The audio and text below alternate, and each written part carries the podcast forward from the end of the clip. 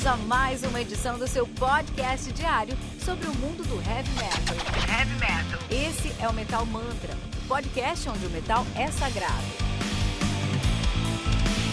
Apresentação: Kilton Fernandes.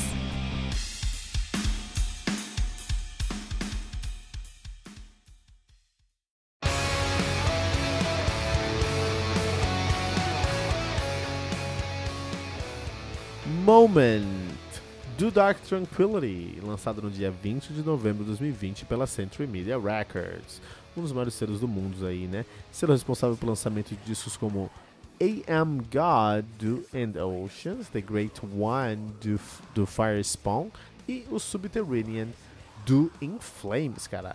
Moment que é um disco aí que conta com 10 músicas, trazendo 41 minutos de play. Dark Tranquility, uma banda muito importante, porque o Dark Tranquility, juntamente com o At The Gates e o Inflame, são os pioneiros que a gente conhece como uh, melodic death metal, ou até mais especificamente, Gothenburg Metal, cara, metal de Gotemburgo mesmo, né? Um, os caras fazem um Gothenburg Metal de som de Gotemburgo, Vastra Gotland na Suécia, nativa desde 91 né? Na verdade, 89 e 81 assumiram o nome de Septic Broiler e ainda bem, cara, ainda bem que mudaram o nome para Dark Tranquility 91, porque imagina se um dos fundadores do Gothenburg Metal fosse o Septic Broiler, cara, olha aí, cara. Os caras estão lançando aí agora em 2020 o seu 12 álbum de estúdio, né? Você tem aí o Sky Dancer de 93, o The Gallery de 95, The Mind's Eye de 97, Projector de 99, Raven de 2000, Damage Done de 2002, Character de 2005, uh, Fiction de 2007, We Are The Void de 2010, que é o ponto mais baixo da carreira dos caras, Construct de 2013, que também é bem ruim, a Atomar de 2016 que não foi bem recebido e agora o Moment de 2020 para sanar todos esses problemas, né? Temos o Anders Ivarp na bateria, né? Temos o mesmo fundador, temos o Michael Stein na guitarra também e no vocal também mesmo fundador, Martin Bramstorm no teclado, ele tocava no Tiamat, Anders Ivers no baixo, né? Ele que entrou em 2016 toca também no Tiamat e no Ceremonial Oath, e já tocou no Lacuna Coil. Temos aí, e no Inflames já tocou também. Temos também o Christopher Ammett nas guitarras, ele que já tocou lá no Arch Enemy e no Armageddon. E temos Johan Reinhold nas guitarras entre 2020 também. Ele toca hoje no Andromeda, Andromeda no Skyfire, já tocou no Widow. Olha aí, muito legal, muito legal o Dark Tranquility. Lembrando que você pode encontrar todos os links mencionados nessa resenha na descrição desse episódio, que aqui no Metal Mantra você tem um review de um disco novo todos os dias às 6 da manhã, além de compilado com todos os lançamentos da semana, às segundas, às 18 horas, no Radar Metal Mantra. E o Tribuna, com um convidado muito especial do mundo Heavy Metal, todas as sextas às 15 horas. Não deixe de nos seguir em todos os agregadores de podcast que você conhecer, buscando por Metal Mantra Podcast, ou no Twitter, Facebook e especialmente no Instagram, buscando por arroba metalmantrapod. Por que você tem que seguir a gente no arroba metalmantrapod? Porque lá no Twitter, no Instagram, perdão, todos os dias a gente lança muitas notícias do mundo do heavy metal. Então, é notícia do mundo do heavy metal, sai no Instagram. Então, você quer ficar antenado sobre o que está acontecendo, segue lá, arroba metalmantrapod. Tem outras coisas que a gente lança, a gente faz aí, tem um quadro chamado Que Banda é Essa, onde duas vezes por semana a gente posta aí uma uma, um, uma pequena biografia de uma banda aí, né? A fez sobre. Até se você abrir, você vai encontrar os highlights, os highlights lá. Que banda é essa? Vai escutar. Vale muito a pena para você conhecer um pouquinho das bandas, ver a cara dos músicos que tocam nessas bandas que você ama tanto, né? Uh, vale a pena, cara. Arroba Metal Mantra Podcast. É, arroba, arroba, Metal Mantra, arroba Metal Mantra Pod, é lá onde você deve estar. Vamos entender um pouquinho mais do Melodic Death Metal sueco do Gothenburg Metal, né? Três discos para se entender o Gothenburg Metal. Vamos começar aí com o Oracle do In Flames, lançado no dia 27 de outubro de 1987 pela Nuclear Blast, conta com 11 músicas, totalizando 42 minutos de play. Temos o In, uh, o In Flames, né, que é um dos fundadores também do Gothenburg Metal. Os caras fazem o Melodic uh, Groove Metal com metalcore alternativo hoje, mas são oriundos do Melodic Death Metal, né? Uh, nativa desde 1990, os caras são de Gotemburgo. Muito legal, cara. Um, estamos recomendando o terceiro álbum dos caras, o Oracle, né? Temos o At the Gates, vamos recomendar o Slaughter of the Soul do At the Gates, uma capa lindíssima, álbum lançado dia 14 de novembro de 95 pela Earache Records, conta com 11 músicas, atualizando 34 minutos de play. Uh, At the Gates, banda de melodic death metal de Gothenburg Metal, os caras com certeza são de Gothenburg, Vastra, Gotland, nativa de 1990. De fato, tiveram nativa de 90 a 96, para 96, voltaram em 2007, para em 2008 e voltaram em 2010. Estão nativa desde então, cara. E o último que eu quero recomendar aqui para você conhecer o Gothenburg Metal é o Stillbirth Suicide do Soilwork, lançado pela Listenable Records, que é um nome muito bosta de gravadora. Gravadora ouvível, discos ou, audíveis. Álbum conta com 11 músicas atualizando 36 minutos de play. Soilwork é uma banda de melodic death metal, hoje já fazem algo mais próximo de metalcore, de, de melodic groove metal mesmo. Não são de Hell, não são de Gothenburg, são de Helsinki, nativa desde 96. Tá na nativa de 95 a 96 como Inferior Breed, que é um nome muito bosta, assumiram aí o nome de Uh, 90, uh, Soilwork 96 estão nativa desde então. Vamos lançar, vamos recomendar aqui o debut dos caras, o Stillbirth Suicide. Três discos que você vai encontrar na descrição, na descrição a, a, o link para escutar esses discos na descrição desse episódio. Então vai lá dar uma olhada, curtir. Vamos falar de death metal melódico. Death metal melódico tem um charme muito particular, na minha opinião, né, cara? Pra mim, o death metal melódico tem um quê de maturidade, cara. É, é um som para quem já aprendeu a escutar heavy metal, cara. E muito disso é muito verdade mesmo, cara. Muita gente não consegue escutar é, é, gutural. Não consegue, cara. E para isso, eu particularmente recomendo o Melodeath. Sabe, eu recomendo aí um Children of Bodom, cara. O Lyro, ele tem um vocal é, é, é, gutural muito definido, cara. Você consegue até entender a letra do que ele fala, mesmo sendo finlandês, mesmo sendo bêbado, cantando gutural, dá pra entender a letra, cara. Isso é, isso é interessante. Foi uma vez que eu fui tocar num, num barzinho, cara, com minha banda. Eu estava arrumando a, a, os nossos instrumentos. O, o, o, Bruxo, que era o DJ da casa, residente, ele colocou de Children of Bodom. A gente falou, puta, eu tocando um bodão ali, meu.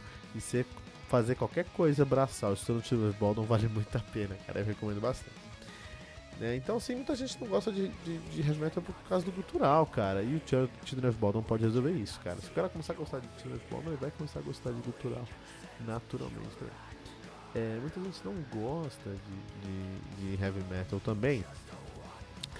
É, porque o cara gosta de, de, peso, né? O cara fala, não, meu. Eu não quero muita coisa pesada, sabe? E aí o Melodeath pode ajudar isso mesmo, cara.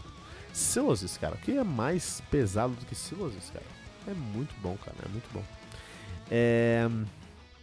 E tem muita gente que não consegue quebrar aquela barreira do. Meu, eu gosto de um som mais. Não quero nada mais leve, eu quero coisa mais.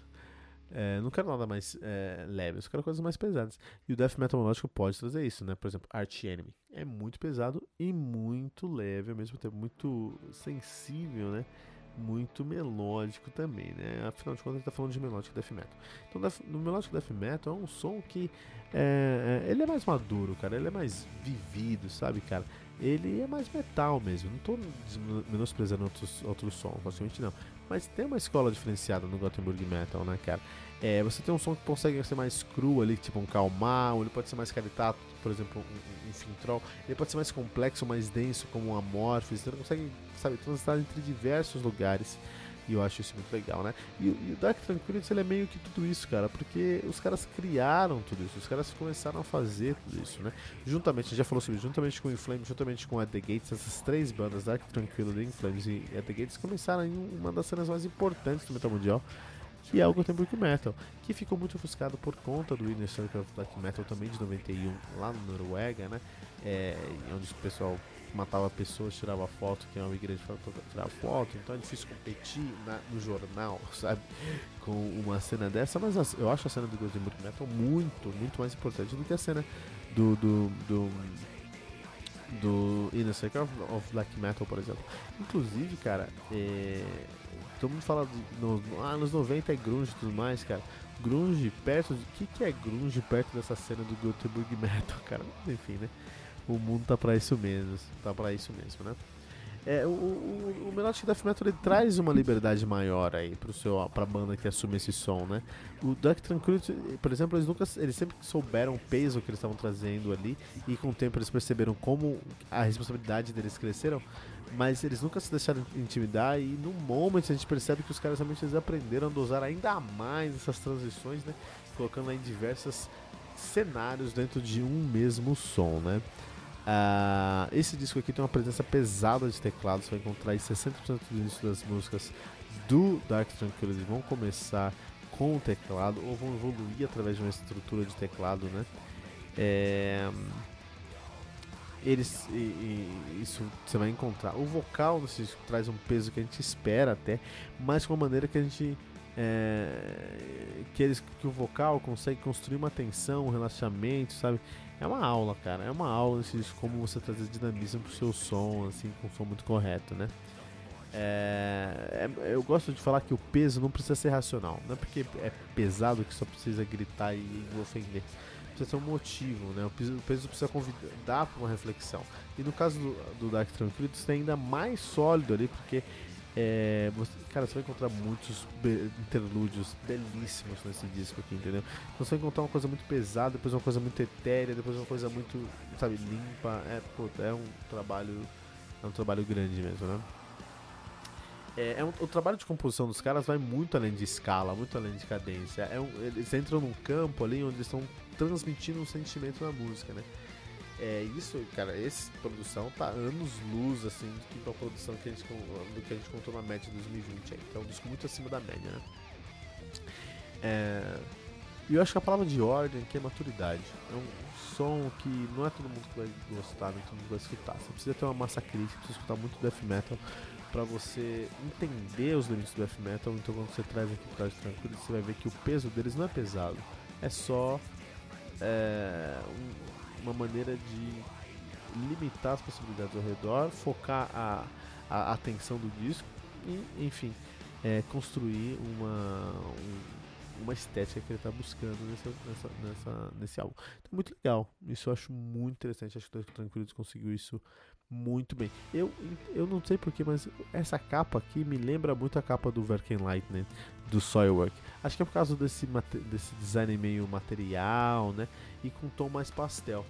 Eu não entendo direito, não sei se isso aí é tendência lá na Suécia, mas eu gostei dessa capa, porque eu gostei também daquela outra capa do Verken Lightning. A do Verken Lightning é muito mais bonita, mas aqui é uma capa muito bonita também muito icônica do Dark Tranquility, um dinossauro do heavy metal fazendo a lição de casa e trazendo, mostrando para a nova geração como é que se faz Melodeath lá nas terras geladas de Gotemburgo, né? Lembrando que você pode encontrar todos os links mencionados nessa resenha na descrição desse episódio e que aqui no Metal Mantra você tem um review de um disco novo todos os dias às 6 da manhã, além de um compilado com todos os lançamentos da semana, às segundas-feiras às 18 horas no Radar Metal Mantra e o Tribuna, um convidado, muito especial do mundo do heavy metal com todas as sextas-feiras às 15 horas. Não deixe de nos seguir todos os agregadores de podcast que você conhecer, buscando por Metal Mantra Podcast e no Twitter, Facebook e especialmente o Instagram, buscando por arroba Metal Mantra Pod.